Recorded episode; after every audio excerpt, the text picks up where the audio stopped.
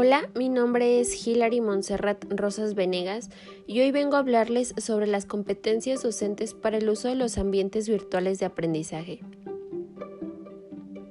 Principalmente es importante entender que una competencia es el desempeño que tiene una persona al aplicar sus conocimientos, habilidades, actitudes, destrezas y valores llevadas a cabo en un contexto específico, para resolver un problema o situación que se le presente en los distintos ámbitos de su vivir.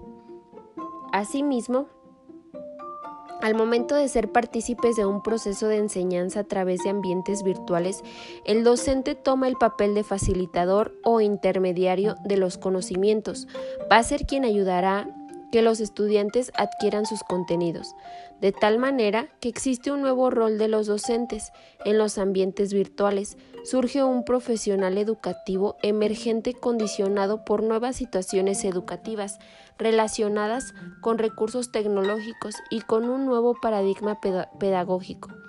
No se trata de un docente en el sentido tradicional, sino se trata de un educador que además de generar conocimientos, garantice que los aprendizajes se logren de manera activa, colaborativa y significativa. Por lo que el docente o tutor debe contar con competencias que le posibilite acompañar a los estudiantes durante todo su proceso de aprendizaje y auxiliarlos a distancia para construir sus conocimientos. Entre esas competencias se destacan las pedagógicas. Entendemos como competencia pedagógica a la capacidad de desarrollar todo el proceso de enseñanza-aprendizaje en este tipo de entornos virtuales considerando el currículo.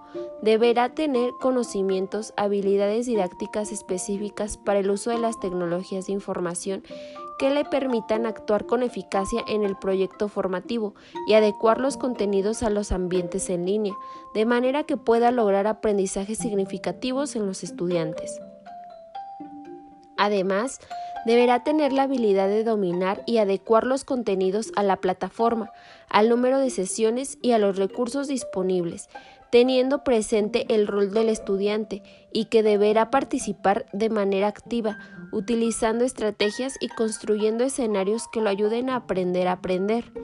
Un claro ejemplo es realizar actividades de tutoría, ya que tiene la oportunidad de impulsar al estudiante a construir y reforzar sus aprendizajes, de realimentarlos para que trabajen en sus áreas de oportunidad y puedan crear los ámbitos de estudio que un proyecto en un ambiente virtual lo requiere.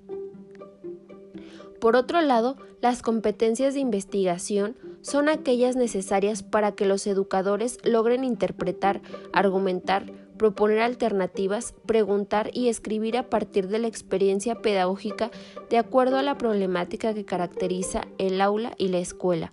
Cabe mencionar que el docente debe tener la capacidad de buscar información y utilizarla de manera crítica que pueda desempeñarse satisfactoriamente y, que garantice que el estudiante tenga acceso a la información confiable y que los contenidos sean relevantes, interactivos y confiables.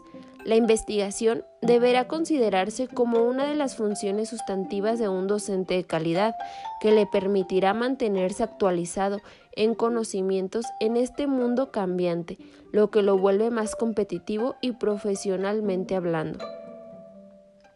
Por último, las competencias evaluativas se refieren a aquellas que tienen un buen manejo de, técnicas de evaluación que permitan evaluar las destrezas y el nivel de conocimientos de los estudiantes, además de favorecer las áreas de oportunidad y que en base a una autoevaluación el propio estudiante pueda darse cuenta de cómo ha sido su avance a lo largo de este curso.